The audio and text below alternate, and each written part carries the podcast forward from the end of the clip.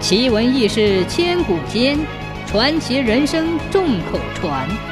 千古奇谈。相传有个江夏太守，总是想成仙。他听说吕洞宾曾把佛尘插在黄鹤楼旁，当时就长出一棵桃树，结满了仙桃，凡人吃了可以长生不老。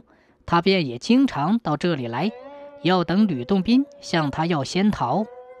不料每次都没有等到，他心里闷闷不乐，暗自埋怨神仙不公道。一天，太守带了个随身小卒来到黄鹤楼，还是不见神仙。就让小卒把棋子摆出来，准备下几局消除烦恼。谁知棋子还没有动，就听见耳旁有人说话：“太守输，太守输。”他看看左右前后，没有外人，以为是听错了，便当成耳旁风，没有放在心上。不料一局下来，倒是真的输了。再下第二局，又听到同样的话，而且又输给了小卒。第三局结果还是一样，他感到非常蹊跷，心想：也许是吕洞宾来了，一定要等着会会他，讨个仙桃。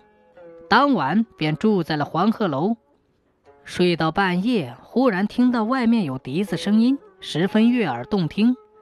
太守从来没有听到这么美妙的音乐，他隔着窗户向外望去，只见黄湖机上月光明亮。不见人影，江中波涛滚滚，并没有夜行的船只，便断定这是仙乐，连忙跳下床来，匆匆出门，大声请求：“仙人，仙人，请赐我一枚仙桃。”仙乐忽然停了，也没见仙人露面，好不令人扫兴。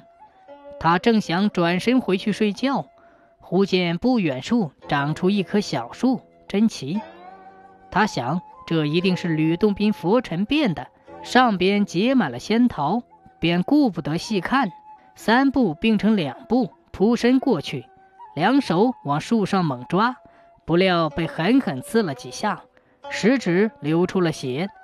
他不禁哎呦连声，喊醒了小卒，要他把这荆棘砍了。小卒细看，原来是突然生出了一棵小枣树，便对太守说。它虽然不是仙桃树，却也来得不凡。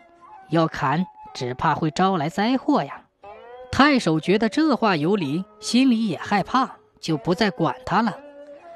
没有得到仙桃，太守总是不死心，还是经常带着那个小卒在黄鹤楼上上下下、里里外外转悠。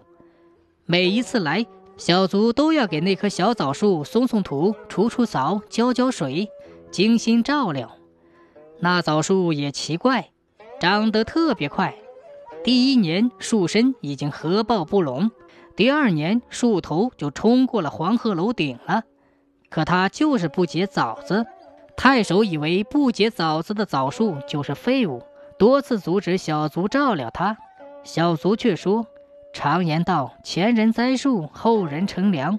尽管它不结枣子，能给后人乘凉也好啊。”他还是继续经常给他松土、除草、浇水。这天晚上，太守和小卒又睡在黄鹤楼里。到了半夜，又传来了笛子的声音，十分悦耳。太守生怕再次受骗，就吩咐小卒到外面去看看。如果是吕洞宾来种仙桃，就赶快喊他起来；要不是，就别打扰他好好睡觉。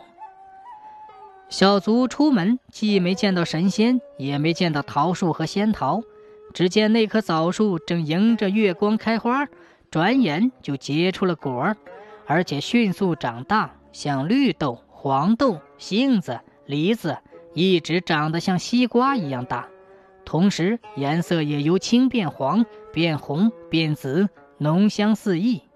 因为太守有言在先，小卒不敢喊他。就轻轻爬上树，把大枣子摘下来自己吃了，顿时觉得身轻如燕，稍稍一动就飞了起来，上天成了仙。后来那棵枣树又活了很久很久，只是再也没有结过枣子。后人在他旁边搭建了一座亭子，叫仙枣亭，又叫吕仙亭。